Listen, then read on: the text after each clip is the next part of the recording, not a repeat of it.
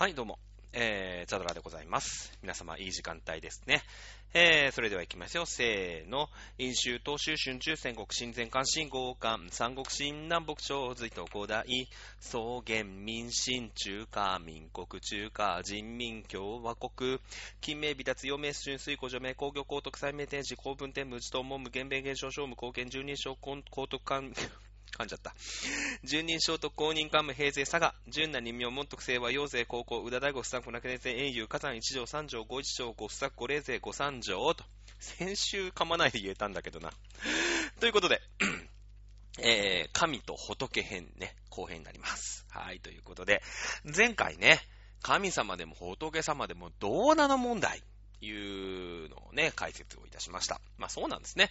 あの、仏入ってきてから、もうたったかだか30年、40年の段階でですね、えー神様と一緒になっちゃったっていうね、ことですよ。まあ、日本人の宗教ってそんなもんだよね。いや、まあまあ、その日本人って全部がそうだから、基本的に。まあ、国の起こりからしてそうだからね。うん。その、まあ、その集団免疫云々みたいな話もありましたけれども、ね、えー、その、いろんな民族をですね、取り込んで、ね、えー血縁関係になってですね、大きくなったのが大和、大和王権なわけですよ。いろんな部族がいたんだけど、まあみんなでね、えー血のつながりを持って仲良くしようよみたいなので、仲良くなってたんですよ。これがね、もう中国とかだともう違うんですね。基本的には全員ぶん殴るっていうね、ところなんですよ。あの、そういう、そういう国民性なんですよね。そうなんですね。えー、いうことで、まあいろいろ紆余曲折あった、ね、えー、仏教と神道でございますよ。ね、一緒になっちゃった。でもさ、まあそれでね、仏教が、まあ仏教側はまだ、その新参者だからしょうがないけど、神道側がね、怒り出さなかったっていうね、ことなんですよね。うん。まあしょうがないよね。だってさ、その、神道側のさ、窓口責任者のね、天皇家がな、じゃあ、一緒でええやんって言ったわけですから、一緒なんだってなるよね。まあ、いらん戦はしなかったわけでね、良かったですよね。宗教戦争とはまあ無縁。だから、日本人って、その宗教戦争に対する考え方が甘っちょろいんですよね。まあ、宗教に対する考え方が甘っちょろいんですよ。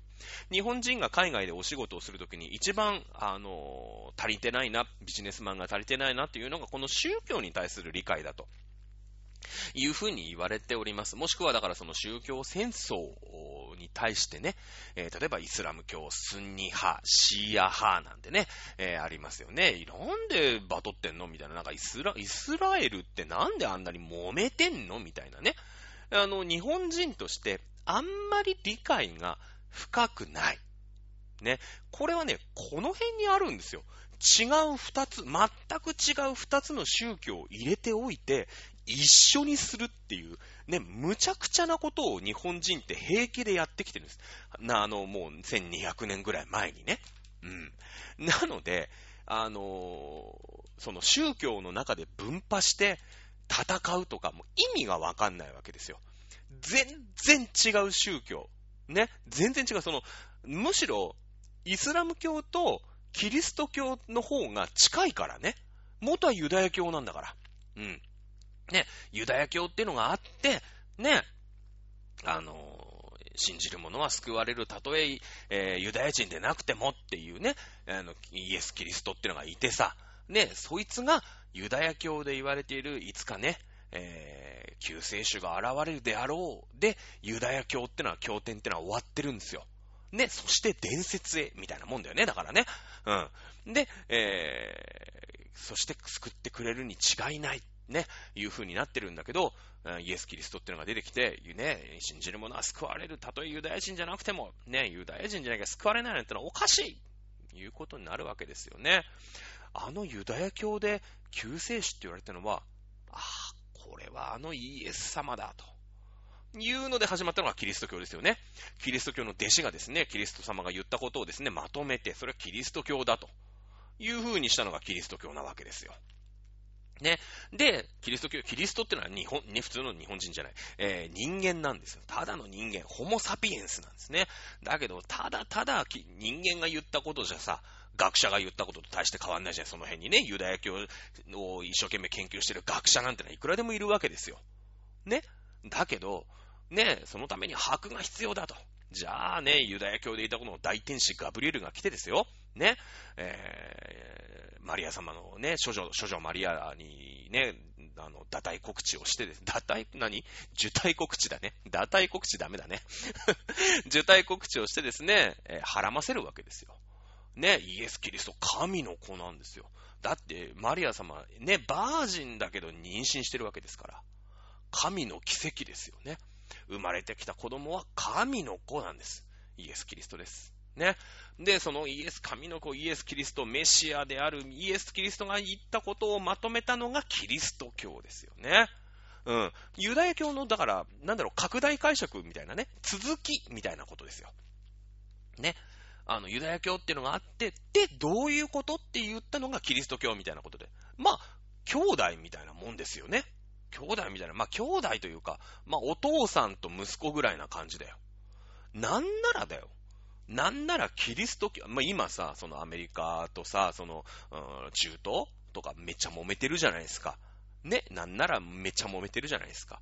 ユダヤ教、えー、と、キリスト教とイスラム教ってのも、まあ近いからね。うん。大天使ガブ、大天使ガブリエルってのがですね、このあのユダヤ教にいるやつなんだけど、まあキリスト教にもちょい顔出したじゃない？大天使ガブリエルはね、すごいんだよ。もうね、あの、ムハンマドにまでね、あの、ちょいちょいちょっかいを出すわけですよ。まあ、ムハンマドってのはただの商人なんだけれどもね、いきなりね、なんか、あの、洞窟にこもってですね、なんか修行を始めるんだよ。うん。で、そこに、まあ、現れるのがまた大天使ガブリエルなんだよね。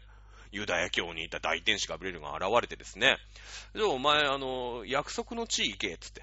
うん、そこ行ったら、お前、ね、あの、天に召喚するわっていうお告げをするんですよ。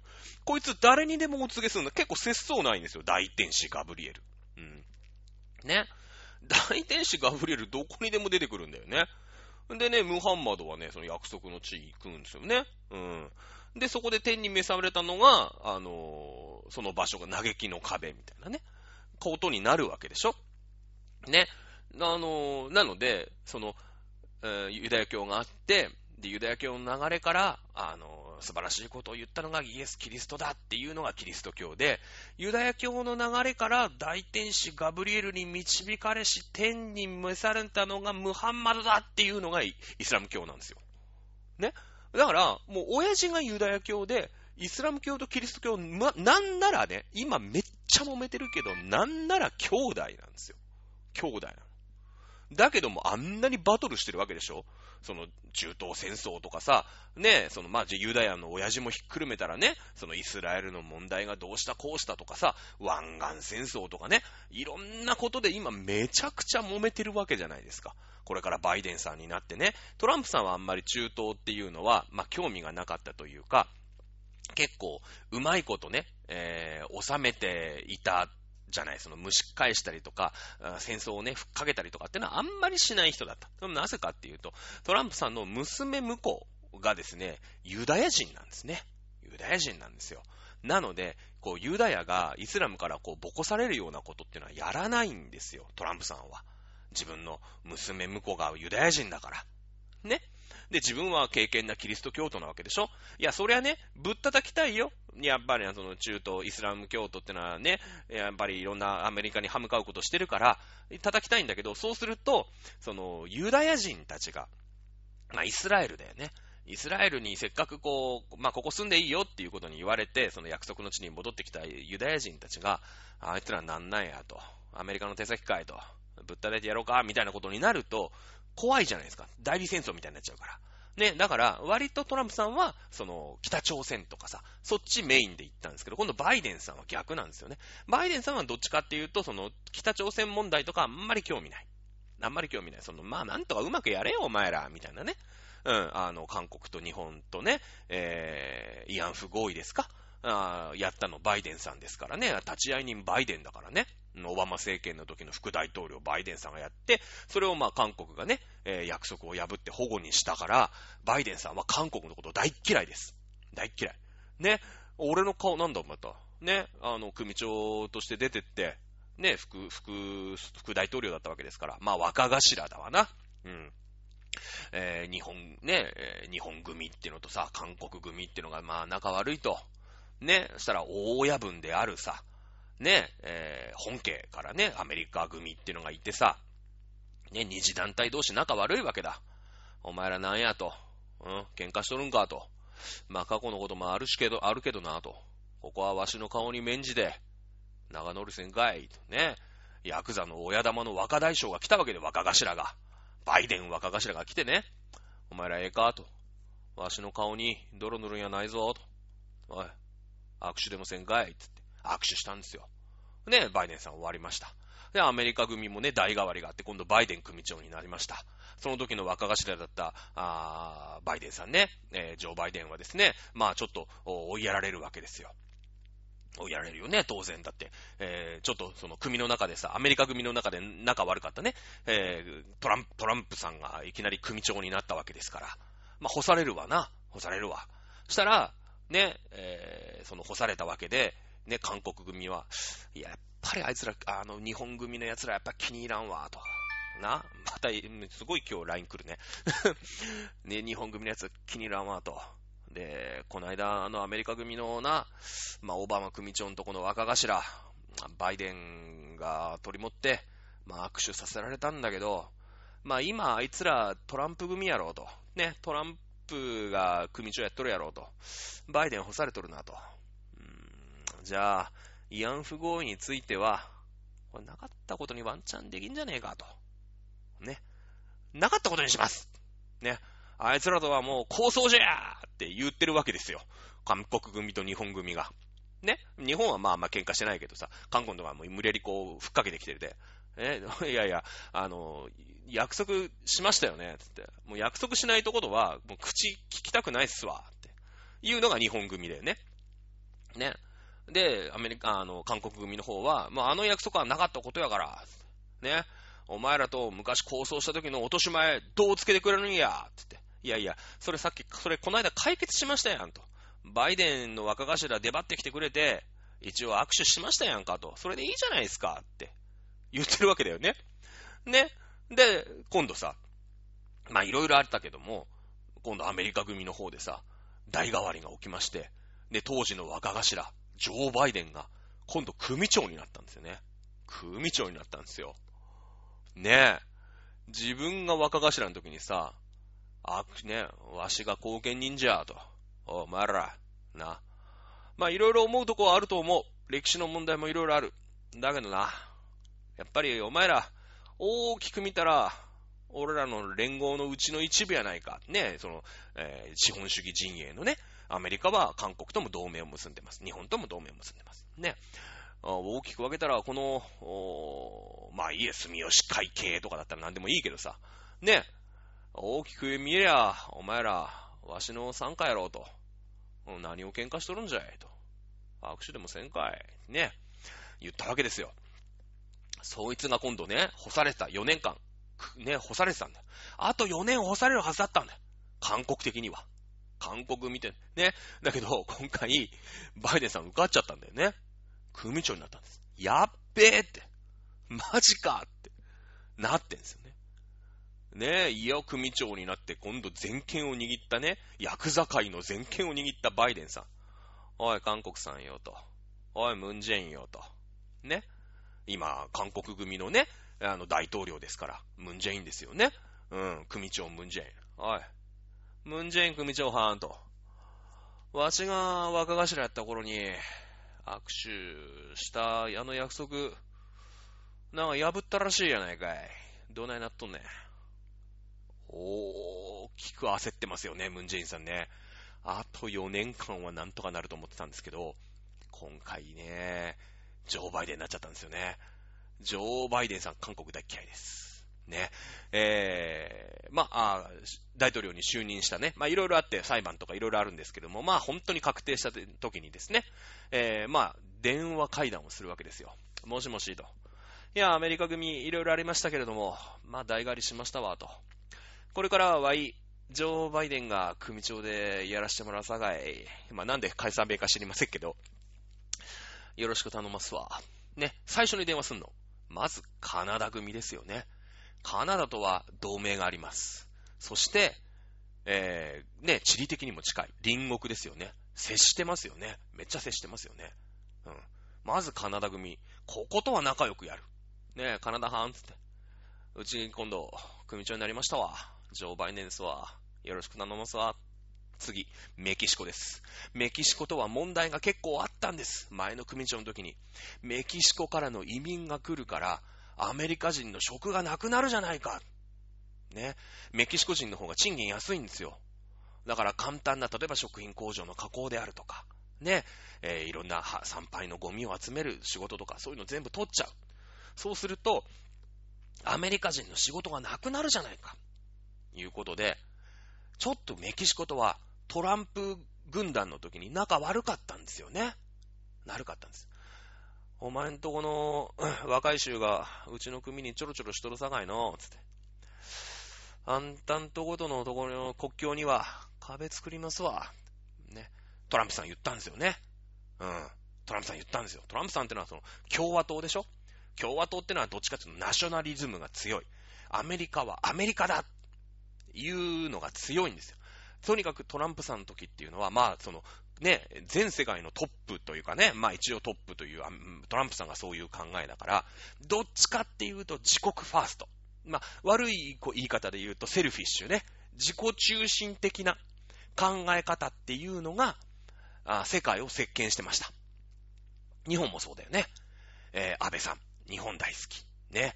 えー、もともとその GHQ っていうのが、まあ日本がね、その神様からさ、天皇さんが脈々といて、えー、古事記があって、日本書紀があって、そういうのを教えてね、えー、神様なんだ、天皇陛下は、いうことでね、えー、そういう教育してたんだけど、それが、まあまあちょっと間違った方向で、軍っていうのがね、うまいことそれを使って天皇陛下神の国だから、負けるはずがない。俺たちは戦争をやっていくんだね、ボロ負けですよ。日本 GHQ。これは日本の教育を変えにはいかんと。日本すげえ国なんだけど、すごいだけにこのまま行ったら、ね、原爆落としちゃったんですよ、日本は。日本、日本、日本に落としちゃったんですよ。このまま行って、やっぱり俺たちすげえんじゃねえかと。いや、一回戦争に負けたけど、あの恨み忘れるおくべきか。アメリカ、今に見てろよっていう方向に動き出したら、アメリカ、やばいんです。アメリカの軍人はですね、PTSD になる人続出してるんですね。もう、日本軍は取り囲まれてます。ね、ガダルカナル島。飢餓のガと書いて、まあ、ガダルカナルのガですけど、ガ島と言われたんですね。飢餓のガですよ。ガ島って、ガダルカナル島のことを訳すガ島だったら別に我という字でもいいわけです。ガと読むわけですから。ね、別に図画工作のガでもいい。ただ、飢餓のガを当てたんです。もう食料ない。配給も届かない。日本からの船なんか来ない。アメリカ軍に全部囲まれてるわけですからね。それをね、えー、描いた、えー、戦争ドラマもいっぱいありますよ。まあ、もちろん硫黄島とかもありますよね。硫黄島からの手紙なんてありますよね。まあ、ガダルカナルじゃないですけれども。ね。もう食料ない。日本人、あと、あと3日、あと1週間、囲んでれば、投降してくるだろう。白旗を上げて、両手を万歳して、武器も捨てて、捕虜になるだろう。アメリカ軍を持ってるわけですよ。1ヶ月経ち、2ヶ月経ち。日本人投降しないんだ、これが。いや、もうとっくにね、食料なんかない。わかってる。弾薬なんかない。ねえ。1ヶ月経ち、2ヶ月経ち、全然投降してこない。ね。でももう日本人も最後の最後だ。ね。最後。投降してくるかなと思ったら、銃ぶっ放しながら突撃してくるんですね。天皇陛下万歳突撃してくるんです。胸には、両の手に二つ、ね、えー、手榴弾を抱えたまま、ダッシュしてくるんです。当然アメリカ人殺されくないですから、まあ、マシンガンで撃ちますよね。圧倒的物量ですよ。誰一人、この戦場まで来ない。撃たれますよね。その場で足止まりますよね。そうしたら、天皇陛下万歳。ね。えー、日本人、そこで安全ピンを抜いてですね、一個は、アメリカ人の戦、ね、戦地というの、軍の施設に向かって投げる。もう一個は、しっかり胸に抱えてうずくまるんですね。そして自決するんです。そして自決するんです。恐ろしい民族なんです、日本人って。日本人ってすごい民族。PTSD になる、ね、アメリカ兵、続出してます。特に海軍。海軍は恐ろしいですよ。飛行機ごと突っ込んできますからね。ね、神風特攻隊、新風突撃隊と言いますけれども、来ますからね。そうなんですね。ということで、えー、教育を変えなくちゃいけない。いうことで、えー、日本はね、え、教育を変えました。ね。え、ここがまた今回のね、神と仏編にどう繋がってくるか。まあ、伏線だけ貼ってね、回収するの2週後、3週後って気もしないでもないんですけれども。さあ、そんな感じでですね、えー、トランプさんね、バイデンさんね、韓国大嫌いでございますけど、まあ、どういう風にね、えー、ここを動いていくかというのは、現代社会のお話でございます。さあ、えー、前回の続きに戻りたいと思います。江戸時代、ね、えー、儒教、朱子学というのを入れたというのはしましたよね。朱子学は仏教に比べて上下関係めちゃきっちりしてます。反乱とか絶対許さない。もう、あれですよね、えー、江戸幕府、ね、徳川さんに対しては絶対反抗しちゃいけないぞ、いうのを植え付けるために朱子学というのを学ばせました。ね、やっぱり学問、何を学ばせるかっていうのはめちゃくちゃ大事なんですよ。大事なんです。GHQ もそうでしたよね。うん。えー、そこで、まあそして、寺受け制度。まあ仏教っていうのはね、ないがしろにはしてないよ。だって仏教もさ、ないがしろにされたら反抗とかするわけじゃない。でも今までね、えー、脈々と神道と巡り、もう混ざりに混ざって、集合してですね、えー、日本人の心の中に深く深く文化として深く深く根付いた仏教。これもないがしろにしてないよ、ということで、寺受け制度。というのを、江戸時代、江戸幕府はですね、役割を与えました。そして、えー、重機ネットワークとしての役割。そして、えー、死んだ人のお弔いですね。あのー、死んだ人のお弔いっていうのは、今の日本人が感じる何千倍も何万倍も当時江戸時代の人、まあ江戸時代だけじゃないんだけど、江戸時代までの人というのは、えー、大事にしてました。大事にしてました。今、例えば、まあなんていうのかな。例えば育児放棄ってあるよね。子供にさ、ご飯与えさせない、一食しか与えさせないとか、スープしか飲ませないとかで、なんか6歳なのにね、ガリガリになっちゃうなんていうと、もう、すげえなんか、社会的にさ、あれじゃない。批判を浴びるじゃない。なんだあいつはみたいな、ツイッターとか大炎上とかするじゃないですか。あの、そのイメージだよね。例えば、先祖の墓に墓参りをしない。ね。えー、草ぼうぼう、ね、墓も汚れてる、ね、えー、なんていう、まあ、ご一族っていうのも当時あったでしょ。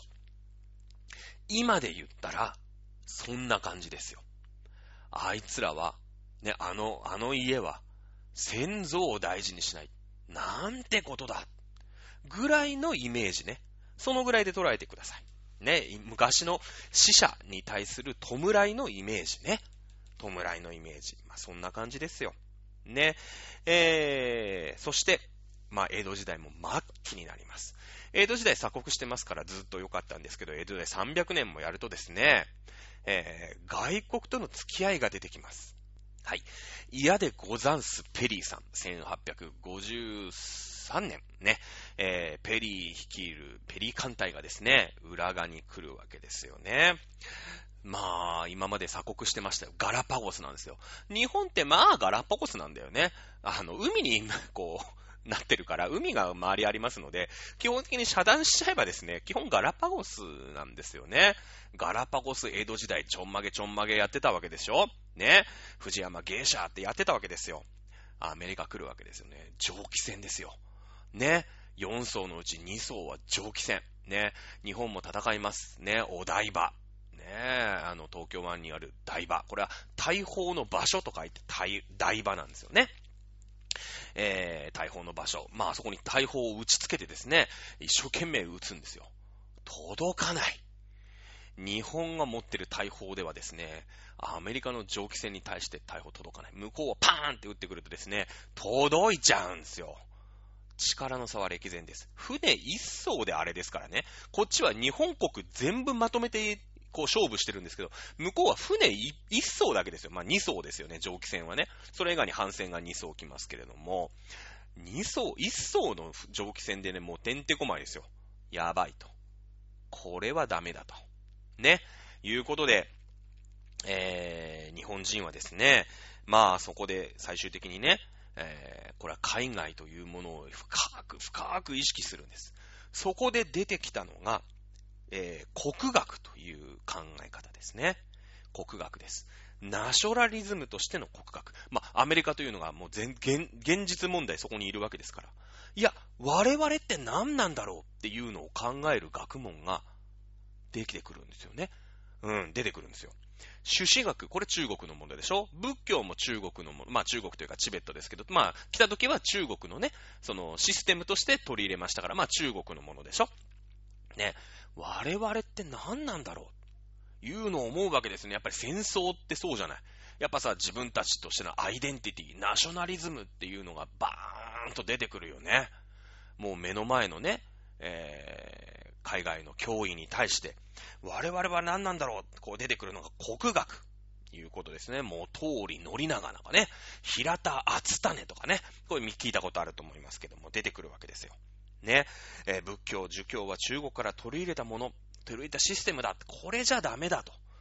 やっぱり我々は我々として外国人を打ち払うんだ。最初のうち打ち払おうと思ってましたから、ね、我々のアイデンティティっていうのは、神道なんだいうことになっていくんですよね。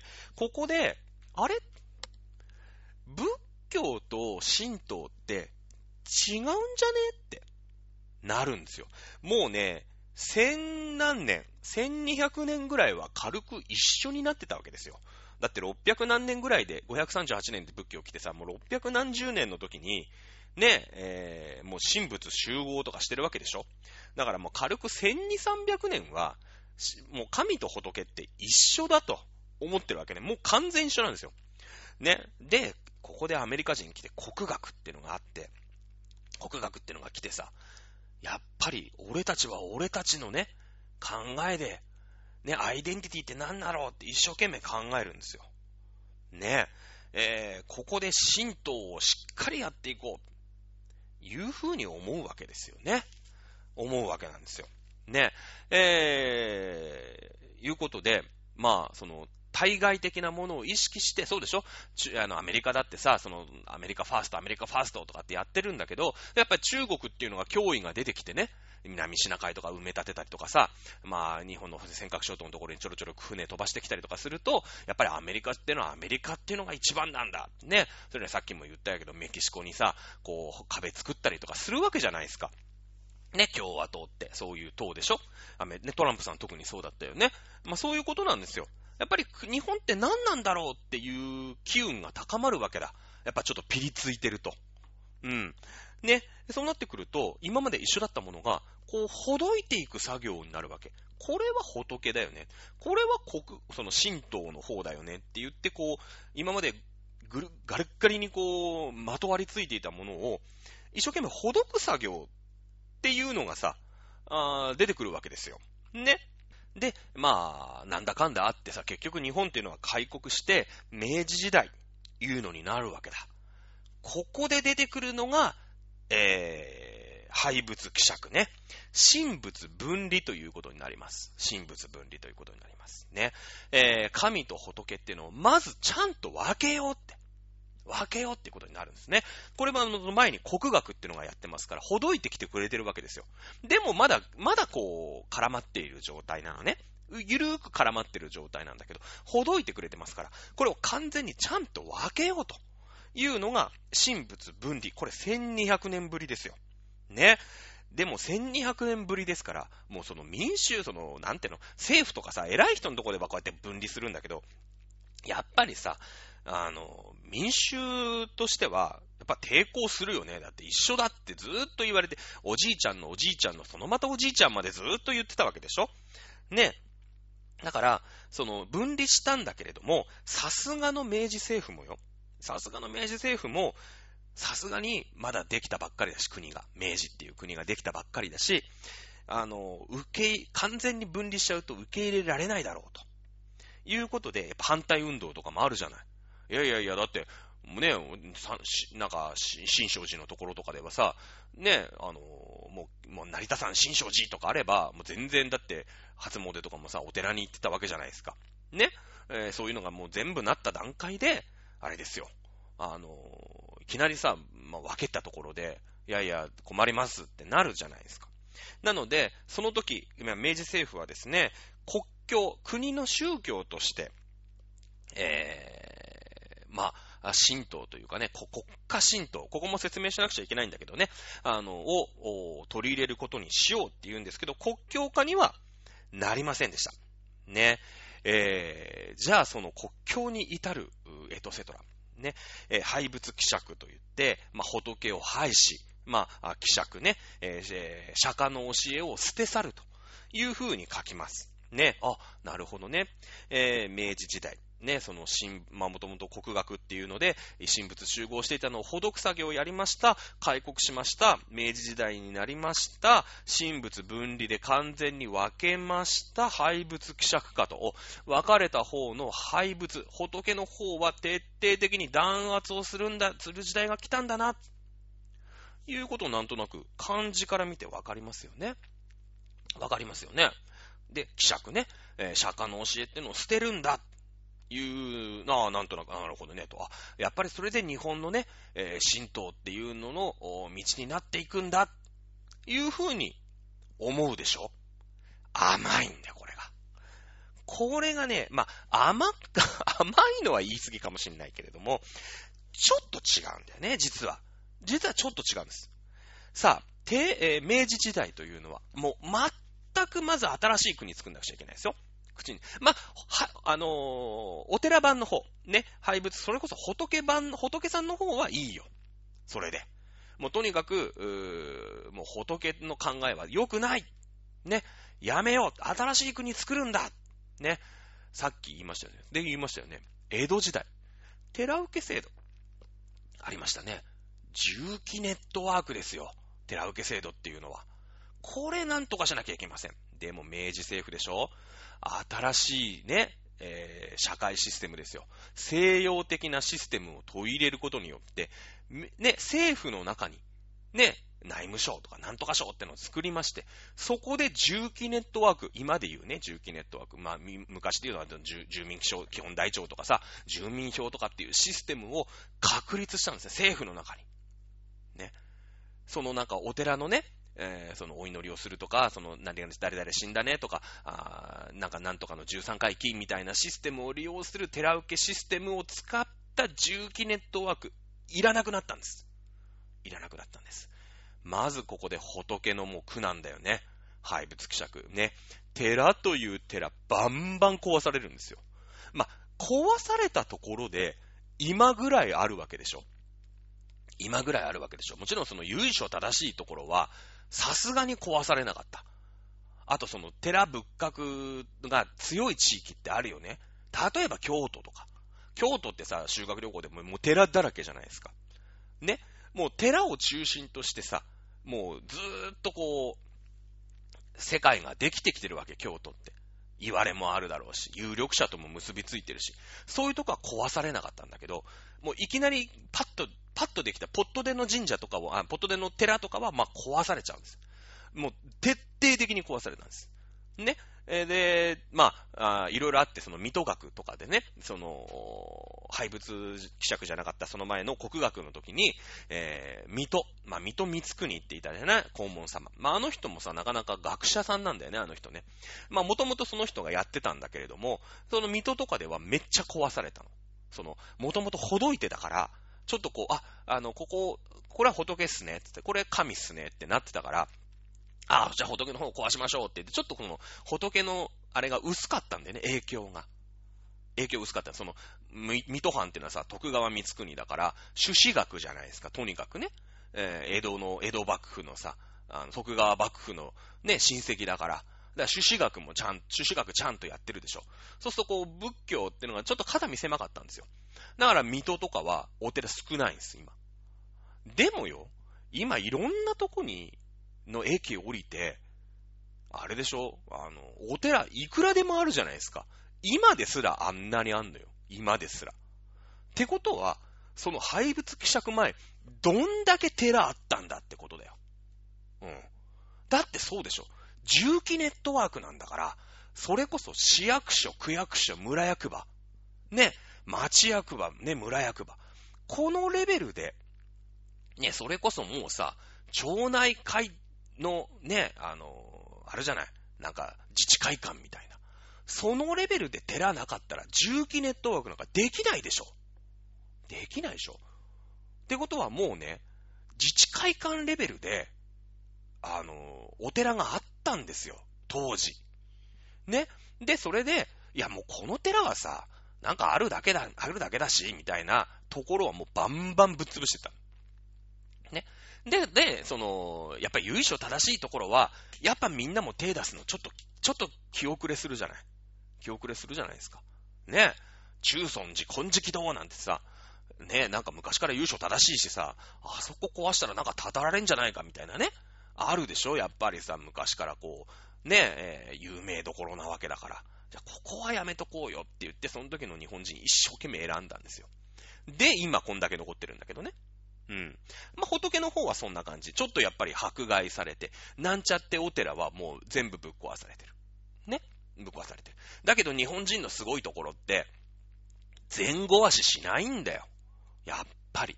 和を持ってたとしてますだから、自分の DNA の中に深く深く入ってるものでしょ。壊さないんだ、これが。これがね、中国だったら、前後足するよ。多分。中国の国民性ってああでしょ。例えばコロナで、お前ら3人以上集まったらただじゃおかないぞって言ったら、ね、ニュースと面白番組とかで見ると思うんだけど、もうあいつら麻雀大好きだからさ、麻雀店に入ってって警察が、もう片っ端から麻雀卓ぶっ壊したりしてるじゃない。ああいう国民性なんですよ、中国って。中国でも同じように、噴書工場、噴書工樹ってやった時期があるの。ね、噴は燃やす。ね、書は書物の書。工はね、えー、杭という字。で、樹は儒教の樹。ね、えー、噴書工樹っていうのがあって、儒教よくねえぞっていう時があって、儒教に関するね、えー、書物全部燃やせ儒教に関係してるやつ全部埋めろっていうね、その、真の時代だったかなあの、なのね。えー、もうすげえ昔だからやることすげえ野蛮なんだけど、ね、もう生きたまま埋めちゃうんだよ。儒学者を、儒教をやってる人をね。埋めちゃうの。いう時期があるの。もうそういうぐらいの超弾圧する。これがだからもう、にこれが中国人なわけよ。もう10か0。うん、日本人は廃仏希釈だってやったって、今お寺いっぱい残ってる。うん。いや、もちろん、それはめぐみさんの言うように、壊してはいけない文化財が壊されたか、壊されたんです。壊されたんです。ね。だけど、本当に壊しちゃいけないもの、壊さなかったんですよね。壊さなかったんです。はい。仏教の方、これ。さあ、神道だ。神道。うん。神道はなんかさ、廃仏希釈っていうと、お、なんかね、えー、これは今までなんか明治政府に、あのー、うまいこと取り入って、徴用された、みたいになるでし、なると思ってるでしょ？思ってるでしょ？そうじゃないんだよね。明治政府はまずとにかく何をやんなくちゃいけなかったか。富国強兵でしょ？ね？えもうとにかく開国したのは、アメリカか、アメリカからね、えー、いきなり蒸気船が来て日本蒸気で走る、ね、船なんか作れないから、もうまざまざと技術文化の差を見せつけられて、えー、不平等条約を結ばされるわけよ。ね？海外、関税のかけるとかさ、自主、ね、関税自主権がないとかさ、違い法権を認めるとかね、いろんな感じになるじゃないですか。もうとにかく、あい、あいつらの、ね、あいつらの文化レベル、技術レベルに追いつかなくちゃダメなんだと。いうのが、まず明治政府の課せられた。で、しかもそんな時間ない。そんな時間ないよ。なんでか。1800年代なんていうのは、欧米列強がどんどんアジアに進出してきて、片っ端から植民地にしてるわけ。ね。言うこと聞かなかったら、もう戦争して、植民地にする。植民地にしたらもう奴隷みたいなもんですよ。ね。あ、インド。イギリスのものになったよね。オーストラリアもなった。ね、中国は民っていう国、最後の最後まで、ね、えー、抵抗してましたよ。ね、でかい国だから民ってのは。だけれども結局アヘンっていうさ、ね、えー、麻薬、まあ、タバコだよね。アヘンっていうのを持ってこさせられて、タバコ、まあ、アヘンね。持ってこられて、イギリスから。ね、アヘン中毒だらけ、中国全土。で、まあ、勘弁してくださいと、ね、イギリスさん、つって、アヘン持ってこないでくださいよ、つって、はぁつって、なんか文句あんのか、こら、つって、もう、てれれーって感じだよね。仁義なき戦いなんだ。とにかく世界中が仁義なき戦い。ね。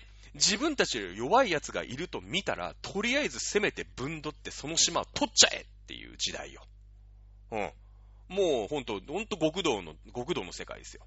島争い。ね。日本。まあとりあえず開国した。ね。開国したけどまだまだちょんまげだわ。ね肉も食ってねえし、まだ。ねやっと牛鍋食えるかなぐらいの時代ですよ。ね。その時代に早くとにかく強くなんなかったら、ね。日本も、もう明日は我が身。明日は我が身ですよ。ね。えー、欧米、まあアメリカなのか、イギリスなのか、オランダなのか、わかんないです。ドイツはちょっと遅れてたからね、あの、こっちの半島に来るのがね、あの、アジアに来るのが遅れてたけれども、どっかの植民地になっちゃう。イギリスの植民地になっちゃうと。大変だと。ね、時間がない。とにかく時間がない。もう本当にすぐにでも、新しく産業を起こして、強い日本にならなくちゃダメだ。これが明治政府に課せられた最大のミッション。めちゃめちゃ難しいミッションですよ。めちゃめちゃ難しいミッション。ね。これでですね、えー、明治政府は近代化のモデルとしてですね、えー、まあ、欧米を学ぶわけですね。とにかくまず欧米に追いつかなくちゃいけない。ですよね。そのためには、海外っていうのはどうやって産業革命を成し遂げたのか、いうところにこう、考えが行き着くわけですよ。ね？考えが行き着くわけだ。で、いろいろやり方はあるんだけど、まず、ね、あの、欧米っていうのは、キリスト教っていう、でっかいでっかい、もうまず文化があったと。宗教があった。キリスト教の上に人々は一枚岩になっていた。これ大前提だよね。大前提なんですよ。ね。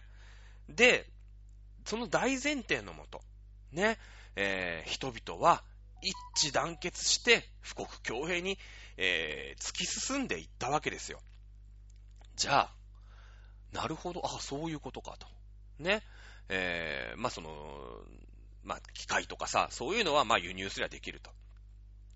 日本人の心を一つにするキリスト教に代わる何か。ね。まあ、キリスト教を輸入するっていうこともできたよね。当時、ね、えー、その、聖徳太子の時代に、ね、隋のさ、ね、文化を輸入したよね。蘇我の馬子の時代に。輸入したよね。それと一緒のこともできたけど、いや、待てよと。ね。アメリカっていうのは、アメリカとか、まあまあ、欧米っていうのは、ね、そのキリスト教っていうのを布教して、布教されたら終わりだと。ね。キリスト教を学ぼうっていう人が日本に入ってきて、当時は良かったよ。まだ日本もさ、ね、そのキリスト教をシステムとして取り入れることには成功した。乗っ取られることはなかった。だけど今は違うんだ。うん。て、持ってる鉄砲の数、船の数全然違う。ここでキリスト教をまず取り入れて、欧米式にやっていこうなんてことを考えたら、日本は間違いなく乗っ取られる。すぐ乗っ取られると。いうことだよね。うん。そういうことなんですよ。じゃあそれはできない。キリスト教を、ね、その隋の時代、小野の妹子の時代、ね、えー、聖徳太子の時代みたいに取り入れること、これできなかった。どうしなくちゃいけないか。じゃあ、日本の神道というものを、キリスト教レベルに格上げしなくちゃいけない。この作業をしなきゃいけなかったんだよね。うん。で、まあ、その、廃物希釈ね、神仏分離っていうので、まず、とりあえず神と仏っていうのはばらすことには成功した。ね、廃物希釈、そしてね、えー、仏を捨て去ろうっていう運動も起こそう。ね。じゃあ、日本、古来からある神道、ね、これをキリスト教というものの代替案として、代替仏教として取り入れなくちゃいけない。そうしないと日本の近代化ってのは成し得ないぞ、いうことになるんですよね。ただし、日本の神道とキリスト教ってのは、相入れない部分が多すぎるの。多すぎるの。日本の神道ってのはさ、古くからある八百万の神々でしょ？えー、例えばその滝に神がいたりとか、み、ね、えー、川に神がいたりとかね、その、それこそ白だよね。えー、み、えー、なんだっけ、右早見琥珀主だっけ？えー、千と千尋の神隠しだけどもさ、川に神がいる、海に神がいる、山に神がいる。ねキリスト教ってのは違うよね。ザ・ゴッドっていうね、一神教だよね。一つのすげえやつ。神。キリストじゃないよ。キリストっていうのは、その神の教えを広めてね、素晴らしい教えを広めた人。これがキリストだ。うん。じゃなくて、えー、ザ・ゴッドっていう、何かよくわかんないけど、一つ何か存在があるんだ。うん。ね。一神教なんです。一つ、そう、とにかく一つなんです。神ってのは偉い一つなんです。ね。だけど、日本ってのは八百万、もういろんなものに神がいて、ね。えー、海にもいる、山にもいる、川にもいる。ね。これじゃあさ、分散しちゃうでしょ。僕はだって山の人間だから、あの山がすごいと思う。ね。ね、私は海に住んでる人だから、この海にすごい尊敬を抱いてるわ。海の神様っているのよね。これが日本の神道でしょね。だ、だから、キリスト教みたいに一本化できないよね。日本の神道では。これを困ったんですよ、明治政府。これキリスト教みたいに一神教にしないかん。ね。いかにその、日本ってあらかた、その、なんていうの、もう出来上がってるから、江戸時代ってね、すごい、日本、江戸時代、江戸って、世界で一番人口いたんですよ。一つの都市として。パリよりもいたからね。もう出来上がってるんですよ。出来上がってるんです。ね。で、その伝統的にさ、もう職人がいてね、うん、あの、もう鍛冶屋もいりゃ、大工もいるしっていう伝統的な、その、もう、出来上がってるわけ。その、大田区の町工場みたいなのがもう出来上がってる。日本全国バーってできてる。それをさ、もうでっかい工場とかにするためには、なんとかしなくちゃいけない。その、人々の前に、平等だよ。ね、その伝統主義から平等っていうのをなんとかすり込まなくちゃいけないわけですよ。ね、えー、神の前の平等っていうのを言った上で、その競争っていうのをさ、うーん、なんていうの？促進させて。ね、平等じゃなかったら競争心理って生まれないじゃない、そもそも。あれ？平等、スタートラインが一定だから、あいつより頑張ろう。あいつより頑張ろう。あいつより頑張ろうって言って、どんどんいいものが出てくる。どんどん競争が働くっていうことなわけ。基本競争しないのよ。いや、それはまあ、あの、食品レベルでね、職人のプライドレベルではあったかもしれない。あいつよりも綺麗な木を切ってやろうとかさ、そういうのはあったかもしれないけども、産業として競争ってない。そもそも日本に競争っていう言葉ができたの明治時代ですからね。明治時代ですから。福沢諭吉が競争っていうのを略した、略したのが最初なんですよ。基本的に産業同士の競争ってないんですね。ないんです。ないんです。忖度だけでやってったわけだよ。職人がいてさ、昔からね、えー、この人に家建ててもらったから、じゃあまたお願いね、みたいなところでやってたんですよ。日本ってそういうとこあるじゃない、今でもさ。ね、忖度でやってたわけよ。で、それを、まあ、なんとか競争社会にして、いち早く、ね、えー、トップ、ね、世界に並ぶ工業力を身につけなくちゃいけない。そのためにはみんな平等ですよ。いう風にしなくちゃいけなかったんですよ。え死の交渉を撤廃することには成功しましたよね。江戸時代、江戸幕府倒して、死の交渉っていうのはなくしました。だけれども、ね、その、人々が平等、まず平等なんだよ。頑張ったら頑張っただけ、幸せハッピーになれるんだよ。その前提条件。平等をすり込まなくちゃいけなかったんです。日本人に。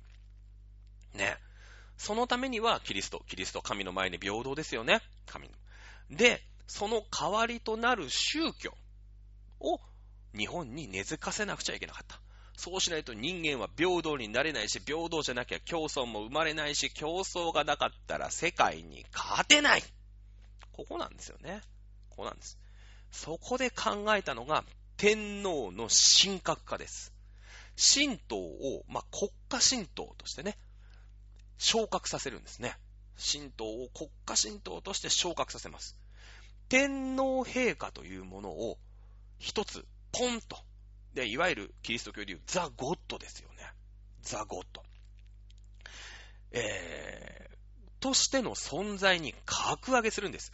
天皇陛下って言ってますね、さっきから言ってますよね。その八百万のいっぱいの神々と交信ができる。えー、まあ、翻訳者みたいなもんですよ。翻訳家みたいなもんですよね。通信者だったんですよ。うん。天皇家ってのは代々。ずーっとそう。とにかく、あのね、神様たちとお話ができる人たちで、お祈りが届く存在。だからすごいんだって言われてたんですけど。でも、あれでしょ ?100、ね、800何人の神様とこうやりとりをしてるわけだから、でもその一つ一つの神様には信じてる人がいるじゃない。でも信じてるけど、こうなったらいいのになっていうのを届けるには天皇陛下が代わりにお願いをしてくれる。だから天皇ってすごいんだと。いうことだったですよね。いうことだったです。はい。で、あれだ。天皇陛下、そのトランスレーターとしての天皇陛下を神格化するんですね。明治政府は。なぜか。キリスト教のザ・ゴッドと同じようにすれば、人々は天皇陛下の前に平等なんです。天皇陛下の前に平等なんです。あ、そうなんだ。でもこの考え方って、スッと入ってくるんですよね、日本人に。うん。あ、天皇陛下ってのは神様で、だって神様からこう、どんどんどんどんやっぱり脈々とね、こう、受け継いでる、うん、あれがあるわけでしょ？ね。で、なってきて、ああ、天皇陛下って神の前、あ、天皇陛下の前に俺たちってみんな平等なんだ。へえ。んじゃあなんか、競争して、俺が頑張った分、ハッピーになれんじゃねえか？って言って日本全国に競争が起きたんですよね。競争が起きたんですよ。で、それでですね、まあ、もちろんそのね、えー、紆余曲折はありますけれども、それはヨーロッパがね、それこそ500年、まあもちろんヨーロッパ初めてだから産業革命って、それは長い時間かかるんだけど、400年、500年やったことを日本ってたった30年間でやり遂げることができるんです。これすごいでしょすごいんですよ。ずーっとちょんまげ、1858年までちょんまげやってたんですよ。鎖国してたんですよ。本当に。してたんですけど、1904年にロシアに戦争で勝つんですよ。日露戦争。もうたかだか40年、50年じゃないですか。ロシアって言ったら世界の中でまあナンバー3、ナンバー4ぐらいの国ですよ。当時で。当時で言えば。ね。しかも軍艦で勝つんですよ。海戦で。海の上の軍艦の戦いで勝つんですよ。1853年にたった一隻の蒸気船が来て、大砲を撃たれただけで右往左往してたんですよ。その国が30年間で産業革命を成し得て、あのロシア様を打ち破るようになるんです。ね。奇跡なんです、これって。ただし、ただし、明治政府による、その天皇の神格化による、天皇のもとに人は平等だという大前提に立った上で、立たせた上で、競争が激しくなったんです。ね。さあ、廃物希釈の話に戻りましょう。廃物希釈で、えー、迫害を受けたのは何も、仏、ね、お寺だけではございません。天皇の神格化という国家の、まあ、プロパガンダに対して、当然、今までの伝統的な神道を、神社サイドは反発をします。そりゃそうだよね。今までの神社、神道ってそういうもんじゃないから。うん。ね。いろんなものに神様がいて。ね、水神様を守る神社もあるでしょ。山神様を守る神社もあるでしょ。いや、商売の神様もいるかもしれないし、いろんなものに神様がいて、それに対する神社があったわけです。いきなり、よし、ちょっと海外からやられるのも尺だし、日本強くしなきゃいけないと。ちょっと申し訳ないんだけれども、神道ってのは改革するよ。明治政府のやりたいように。これからは、天皇陛下を神とする。天皇陛下を唯一ザ・ゴッドとして扱う。それに従ってくれる？言われるわけですよね。従いますか？ね。当然、従ったところを、従わないところあります。従わないところは、徹底的に弾圧されました。弾圧されました。えー、それこそ神社、全部壊されてます。ね。廃仏希釈、これ、仏だけを弾圧して、今あったごちゃ混ぜになってた神道は残しましたじゃないんですね、実は。実は。その国家神道、国家として神道を推進していった。天皇陛下を神格化して推進していった国家神道と、それまで神仏集合でね、ずーっとごちゃごちゃになっていって、元織のりが国学で一生懸命紐を解いていって、えー、いった神道とは別物なんですね。別物なんです。そして、えー、今まで、あのー、その新、国家神道、まあ、明治天皇の神格化ですから、まあ、明治天皇の前の天皇、前の天皇、前の天皇、前の天皇、前、前、前、前、前、前、前の天皇ってのはみんな神様になるわけですよね。うん、聖武天皇から、ね、金明美脱、陽明、水庫除名、全部神なわけですよ。だってその神様の親なんだから。そうでしょ？で、その、まあ、日本書紀だし、ね、えー、古事記だ、日本書紀だっていうことになり、その神様の系列の神社は残しました。例えば、ね、えー、山竹、ね、大和武の御事であったりとか、アマテラス大神を祀った神社であったりとか、それっていいわけだよね。だって、あの、神様その神代の時代からさ、ね、その金明仏殿よりもっと前よ。天孫降臨とかさ、アマテラス大神がどうしたとかさ、その時代からの神話がこう繋がってるわけでしょ？繋がってるわけでしょ？ね？いつの間にか日本、あの、天皇ってのはさ、ま、人間だよって言ってるんだけど、明治からいきなり、ね、オセロみたいに、はい、神ってなったら、神神神神神神神ってみんな神になっちゃったわけですよ。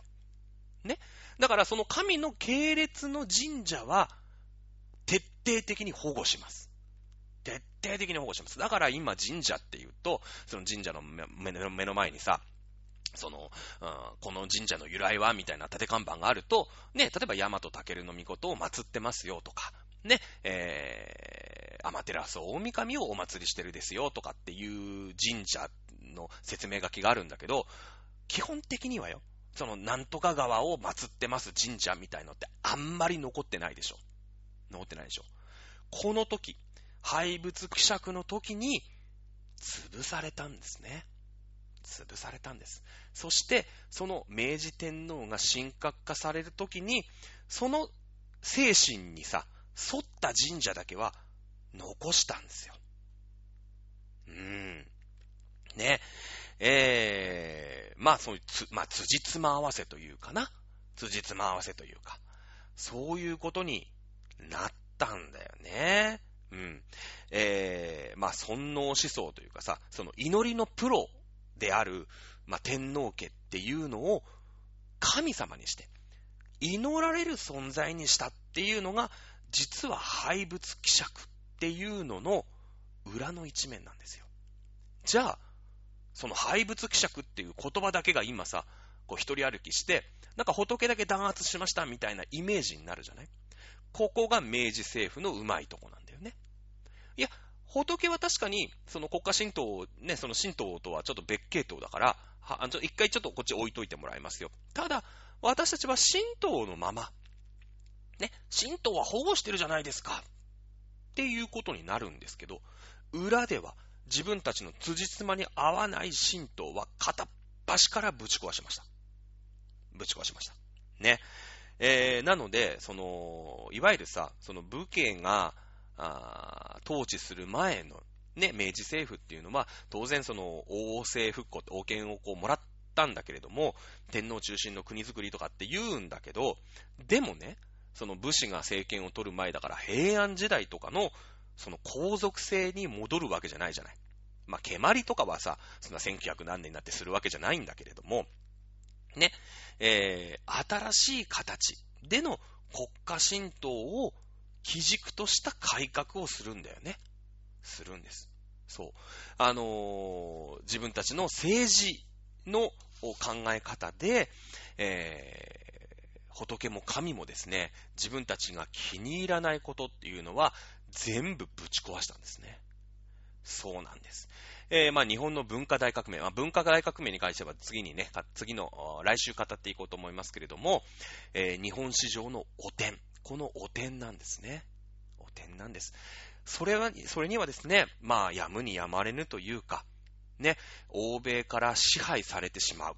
という明治政府の非常な焦り、早く近代化をしなくちゃいけないというために、えー、近代化のね、えー、悪い側面の方だよね。ただし、そこで、えー、もちろん第二次世界大戦には日本は負けてしまうんだけれども、今の日本が世界の地位でいられる理由っていうのは、日本のこの奇跡的な近代化。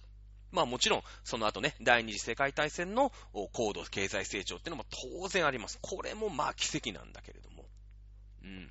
まあこの奇跡の話はちょっと前、またね、違い、違う機会に、えー、したいと思いますけれども、この、えー、とにかく日本の産業革命を短期間で、超短期間でやらなくちゃいけない。そのためにどうするかと言ったところで、あの廃物希釈。やっと出てきましたね、廃物希釈。ね。今回ですね、え、メール、第2夜目なんですけど、第2夜でも終わんなかったですね。第3夜に行かなきゃいけない。ね、えー、イスラム原理原理主義タリバンとかのね、文化財の破壊、その通りです。文化財の破壊なんですね。はい。ということで、廃物希釈に隠されたですね、えー、歴史のエトセトラ、ね、えー、今回の講義で取り上げましたけれども、いかがでしたでしょうか。ということで、えー、次回はね、また、メールの、まだ後半戦ね、全然さらってませんので、はい、あのまあ、いろいろね、語っていきたいなと思います。文化大革命とかね、全然まだ触れてないんです。文化大革命もまあ、面白いからね、やっていきたいと思います。ということで、えー、今回この講義終わりにしたいと思います。また、また来週お会いいたしましょう。さよなら。